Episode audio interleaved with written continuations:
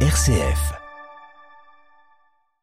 Bonjour à tous. Un an et demi après la dissolution de la communauté du Verbe de Vie, l'abbaye Notre-Dame d'Andecy, située à Baille dans le sud-ouest de la Marne, devrait être mise à disposition à l'œuvre d'Orient. Le conseil d'administration s'est finalement prononcé favorablement le 6 décembre dernier, annonce le communiqué officiel du diocèse de Chalon.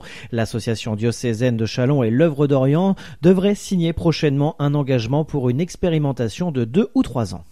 L'auteur de l'attentat qui a fait un mort à coups de couteau et deux blessés samedi près de la Tour Eiffel assume et revendique totalement son geste et tout laisse à penser qu'il a agi seul, a indiqué à l'LFP une source proche de l'enquête. Fiché pour radicalisation islamiste, il interagirait régulièrement avec des personnes connues des services de renseignement pour islam radical, ajouté cette source. Mais ces personnes n'étaient pas considérées comme étant porteurs de menaces, actuellement en garde à vue, le franco-iranien de 26 ans dit avoir agi en réaction à la persécution des musulmans dans le monde. Il apparaît très froid, clinique et désincarné, a ajouté cette source. L'exécutif qui affiche sa mobilisation deux jours après l'attentat mortel au couteau près de la Tour Eiffel et moins de deux mois après celui d'Arras est plus que jamais sous pression à quelques mois de l'organisation des Jeux Olympiques. Cependant, un dépit à risque à huit mois des JO pour lesquels 15 millions de spectateurs sont attendus en région parisienne. La ministre des Sports Amélie Oudéa Castera a assuré sur France Inter que délocaliser la cérémonie d'ouverture n'était pas une hypothèse actuelle envisagé. Les virus hivernaux circulent en Grand Est. Dans ce contexte, l'Agence régionale de santé rappelle que l'application des gestes barrières est le premier rempart contre toutes les épidémies hivernales et que les vaccinations contre le Covid-19 et la grippe demeurent des armes de protection efficaces.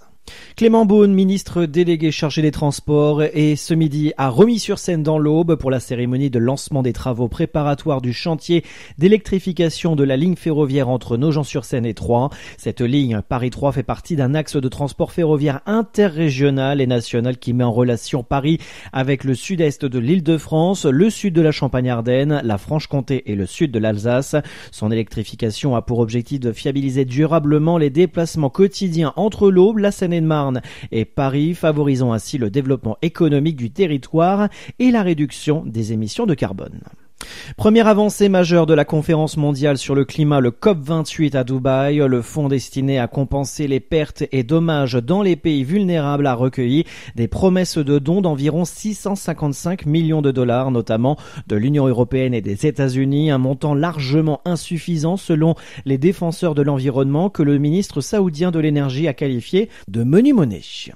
Ce soir démarre la 23e édition des Habits de Lumière jusqu'à dimanche soir. L'ensemble de la programmation est à retrouver sur les réseaux sociaux et notre site de RCF Cœur de Champagne. Et un mot de sport, reprise de la Pro B pour le Champagne Basket qui affrontera Nantes sur son parquet ce soir. Le coup d'envoi est prévu à 20h. Fin de ce flash, prochain point sur l'actualité près de chez vous à 18h30. Je vous retrouve juste après votre rendez-vous Sollicitez-vous présenté par Nathalie Henri Delattre pour évoquer les compagnons du goût dans la Et l'Aube. Mais avant cela, intéressons-nous aux festivités de Noël à Vitry-le-François qui démarrent aujourd'hui avec Gérald Gaillet.